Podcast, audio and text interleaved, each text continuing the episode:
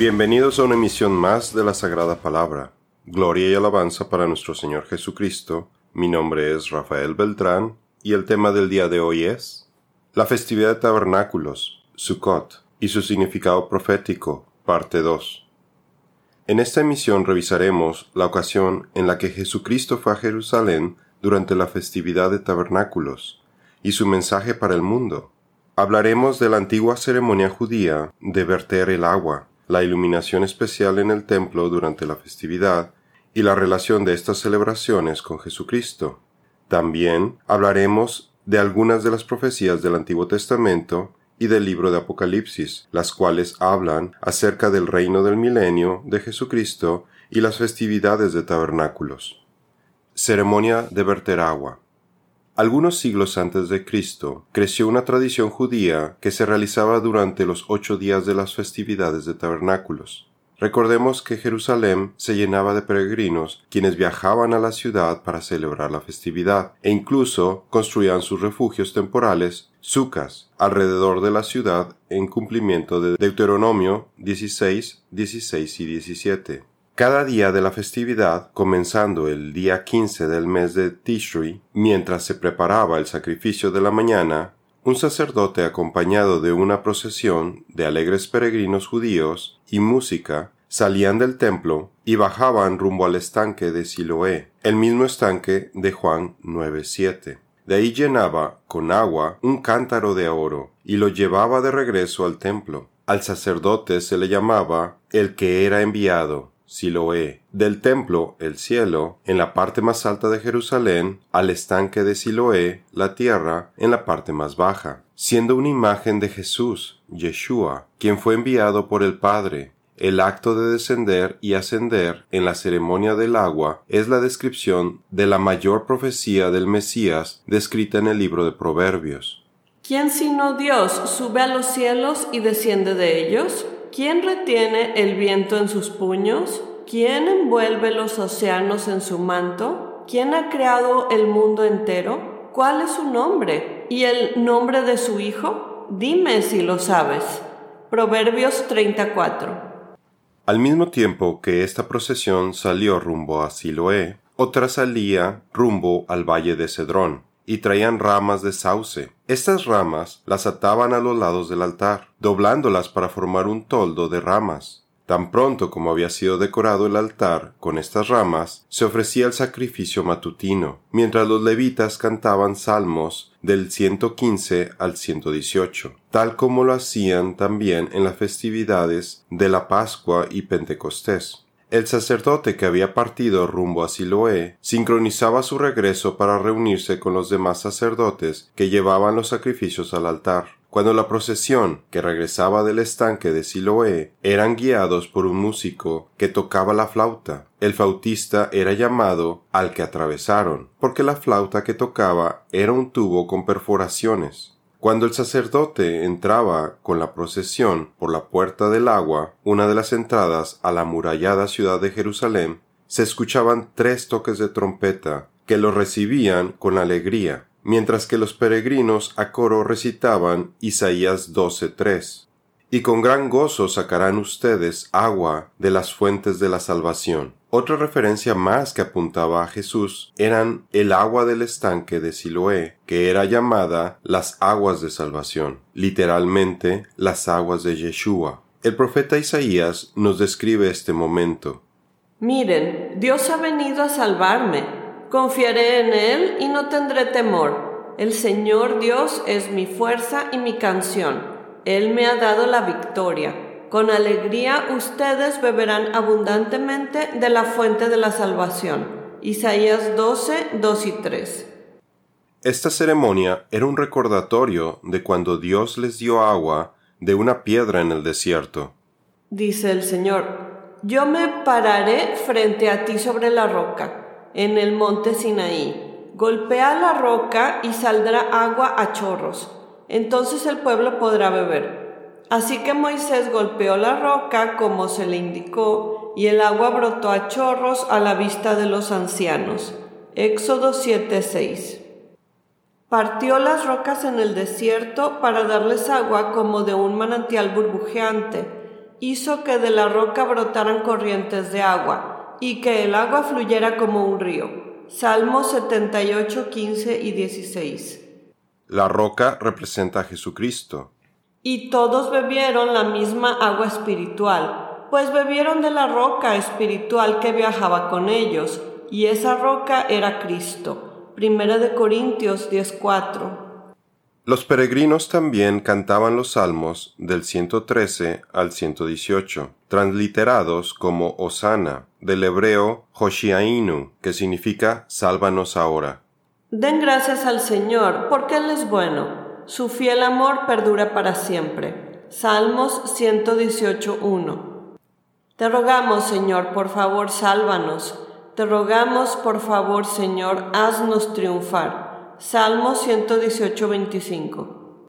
Mientras los peregrinos cantaban a coro los salmos y sacudían sus lulabs hacia el altar, el buque hecho con hojas de palma, mirto y ramas de sauce atados, el sacerdote con el cántaro de oro subía los escalones hacia el altar, junto con otro sacerdote que llevaba un cántaro de plata con vino para la ofrenda líquida. Ambos le daban una vuelta al altar y vertían sus ofrendas de agua y vino respectivamente en dos tazones de plata. Dado que esta festividad también se llama el Festival de la Recolección, el uso del agua simbolizaba la bendición de recibir la lluvia necesaria para las cosechas. Pues derramaré agua para calmar tu sed y para regar tus campos resecos. Derramaré mi espíritu sobre tus descendientes y mi bendición sobre tus hijos prosperarán como la hierba bien regada, como sauces en la ribera de un río. Isaías 44, 3 al 4. Para nosotros como cristianos, el agua, en este contexto, representaba y anticipaba la venida del Espíritu Santo, tal como los profetas lo habían profetizado. Aquí el cántaro de oro representa la gloria de Dios, que vierte al Espíritu Santo, agua viva, en los creyentes en Jesucristo, representados por el tazón de plata, simbolizando su pureza y rectitud, y el vino representa la sangre o vida. Los dos chorros vertidos en paralelo simbolizan la salvación de cuerpo y espíritu. Es la imagen de la redención de Dios a través del derramamiento del Espíritu Santo.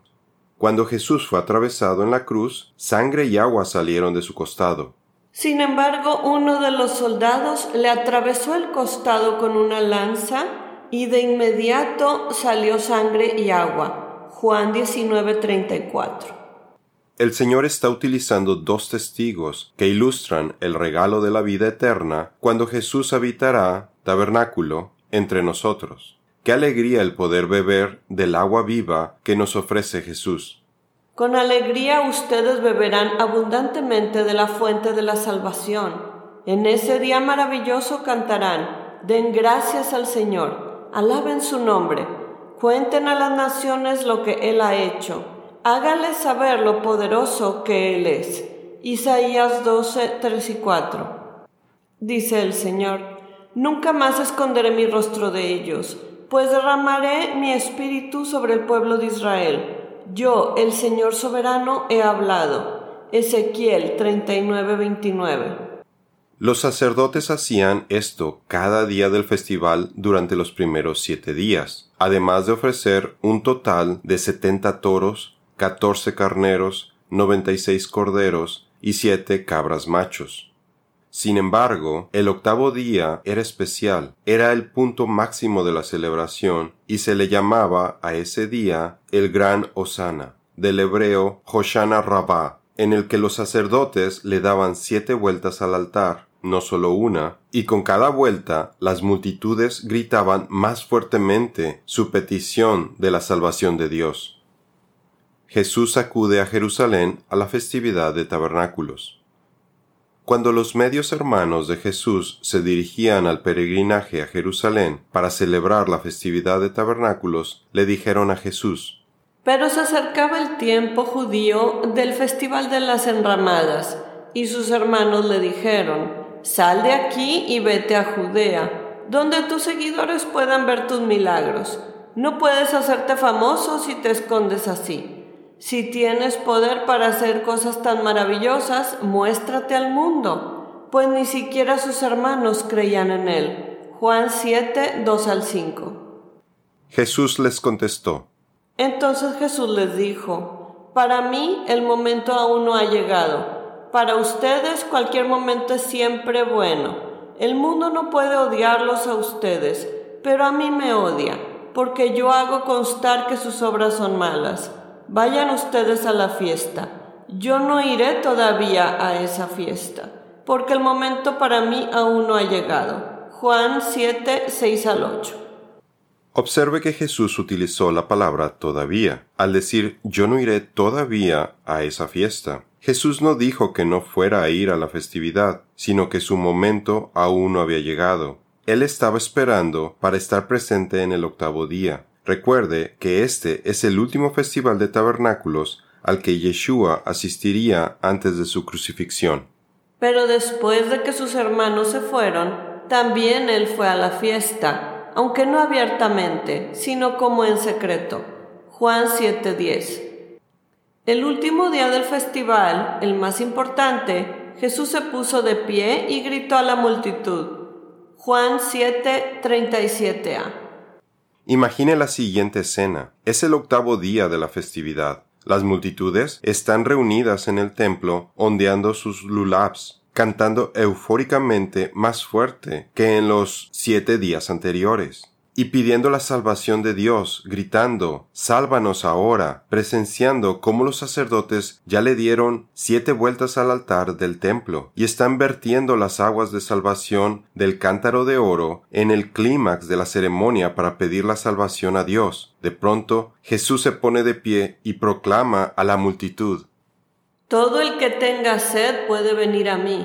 Todo el que crea en mí puede venir y beber. Pues las escrituras declaran, de su corazón brotarán ríos de agua viva. Con la expresión agua viva se refería al Espíritu, el cual se le daría a todo el que creyera en él. Pero el Espíritu aún no había sido dado, porque Jesús todavía no había entrado en su gloria. Juan 7, 37b al 39. Yeshua les estaba diciendo, Yo soy la redención, su salvación. El Señor, de forma instantánea, les estaba dando respuesta a sus oraciones y a la petición de salvación de la multitud, y el Mesías se declaró a sí mismo como la fuente de agua viva. En Jesús se cumple la promesa de Dios. Su nombre en hebreo, Yeshua, significa salvación. Jesucristo es la verdadera esperanza de la festividad de tabernáculos. Jesús utilizó este evento como una lección para la multitud y como una oportunidad para hacer una invitación pública para que su pueblo lo aceptara como el agua viva, como su Salvador. Su mensaje de El que tenga sed puede venir a mí y beber resume la invitación del Evangelio. ¿Se encuentra usted sediento? El Señor los guiará continuamente, les dará agua cuando tengan sed y restaurará sus fuerzas serán como un huerto bien regado, como un manantial que nunca se seca. Isaías 58:11. En aquel día brotará un manantial para la dinastía de David y para el pueblo de Jerusalén, una fuente que los limpiará de todos sus pecados e impurezas. Zacarías 13:1. Como vemos en las profecías de Zacarías, la festividad de los tabernáculos seguirá celebrándose durante el reinado de Jesucristo en el milenio, y las consecuencias de rebeldía para las naciones que se nieguen a celebrar la festividad de tabernáculos serán evidentes al negárseles la lluvia, agua viva, necesarias para sus cosechas. Toda nación que se niegue a ir a Jerusalén para adorar al Rey, el Señor de los ejércitos celestiales, no recibirá lluvia, Egipto y las demás naciones serán castigadas si no van para celebrar el Festival de las Enramadas. Zacarías 14, 17 al 19. Agua viva versus agua muerta. Israel se encuentra en una región en donde a menudo hay sequías. Sus pobladores están muy conscientes de las fuentes de agua y su calidad. Había pocos ríos y manantiales que fluyeran todo el año. Por tanto, la población dependía de cisternas para juntar y almacenar agua de lluvia y pozos de agua para explotar los mantos acuíferos subterráneos. En la cultura judía, el agua muerta se refería a agua estancada o almacenada. el agua viva o fresca se refería al agua en movimiento, como la de los ríos, manantiales y principalmente el agua de lluvia. El agua viva era preciosa y se consideraba fresca, ya que provenía directamente de Dios, y era utilizada para baños rituales y de purificación. La distinción entre el agua muerta y el agua viva explica el por qué la mujer de Samaria se quedó tan asombrada cuando Jesús le ofreció agua viva en Juan 4. Jesús contestó, Si tan solo supieras el regalo que Dios tiene para ti y con quién estás hablando, tú me pedirías a mí y yo te daría agua viva. Pero Señor, usted no tiene ni una soga ni un balde, le dijo ella y este pozo es muy profundo. ¿De dónde va a sacar esa agua viva? Juan 4, 10 y 11.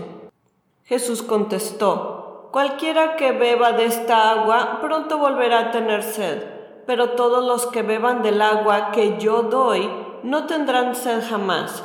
Esa agua se convierte en un manantial que brota con frescura dentro de ellos y les da vida eterna. Juan 4, 13 al 14 la respuesta de la gente de ayer y hoy. Sin embargo, aquel último día de la festividad de tabernáculos, la respuesta de las multitudes a la invitación que les hizo Jesucristo fue similar a la respuesta de las personas de hoy en día. Primero, está el grupo de personas creyentes quienes creemos que Jesucristo es el Mesías, el Salvador.